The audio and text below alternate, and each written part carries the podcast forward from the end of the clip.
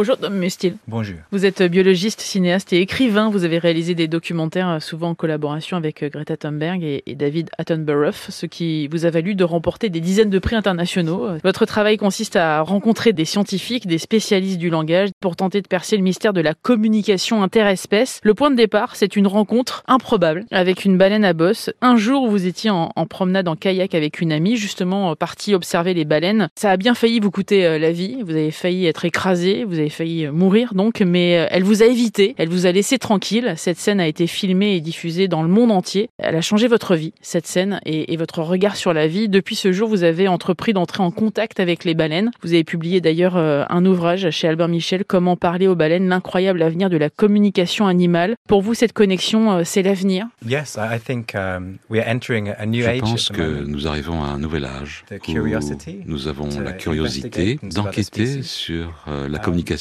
interespèces et aussi les technologies qui nous permettront de trouver des modèles et de transcender nos limites humaines et de pouvoir communiquer avec les animaux. Chez les cétacés, euh, c'est ce qu'on découvre dans cet ouvrage qui est vraiment très très riche. Les sons jouent un rôle fondamental. C'est grâce à eux hein, qu'ils s'orientent dans les profondeurs. Ils communiquent ainsi et pourtant ils n'ont pas d'oreilles visibles. C'est ça qui nous différencie notamment.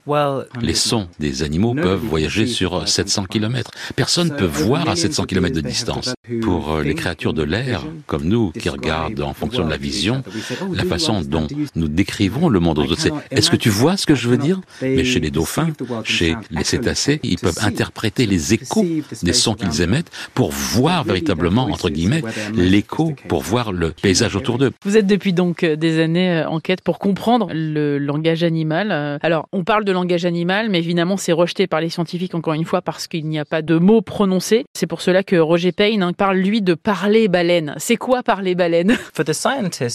Pour les scientifiques et les linguistes qui ont rejeté l'idée que les animaux pouvaient avoir un langage parce qu'ils n'avaient pas de mots, moi je dirais, mais comment vous le savez Des études primaires que nous avons faites, nous savons déjà que euh, les dauphins ont des sons uniques.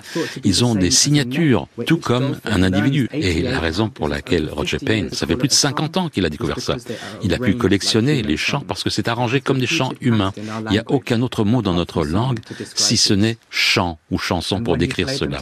Et quand il les joue, on, tombe amoureux de ces chansons suffisamment pour qu'on puisse savoir, vouloir qui sont ces animaux et les protéger. Ça remet aussi beaucoup de choses en question, d'ailleurs, notamment Descartes, qui nous a toujours prouvé que l'homme agissait en tant que chose qui pense, contrairement euh, aux animaux, et là, tout est remis en question.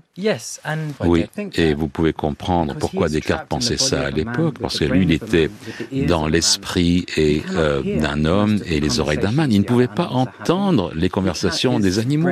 Il vivait à une époque où on croyait que l'homme était le centre de l'univers et il était nécessaire de justifier nos actions envers les autres animaux en disant que on pouvait faire des choses, leur faire des choses parce qu'ils n'étaient pas comme nous les animaux. Nous sommes des êtres rationnels, nous raisonnons et la preuve de notre raison, c'est que nous parlons les uns aux autres. Ça indique que nous sommes au-dessus, séparés du monde animal.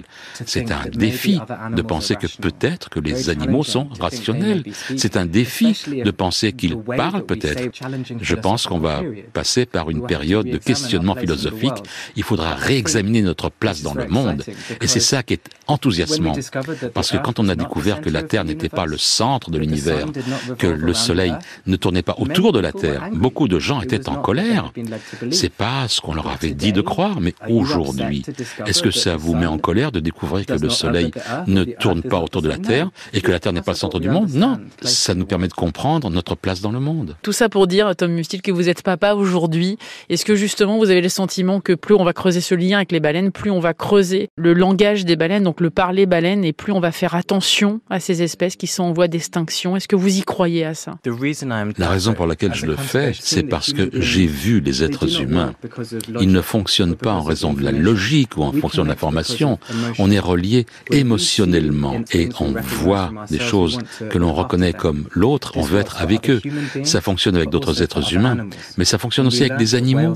Lorsqu'on apprend que les baleines peuvent chanter, on veut en apprendre plus parce qu'on voit le chant que l'on reconnaît en nous-mêmes. Et ça nous donne l'occasion d'étendre notre empathie vers d'autres espèces. Merci beaucoup, Tom Mustier, d'être passé dans le monde d'Elodie euh, sur France Info. Comment parler baleine, c'est sorti aux éditions Albin Michel. Merci infiniment. Et merci à Michel pour cette traduction. And merci from the Merci de la part des baleines.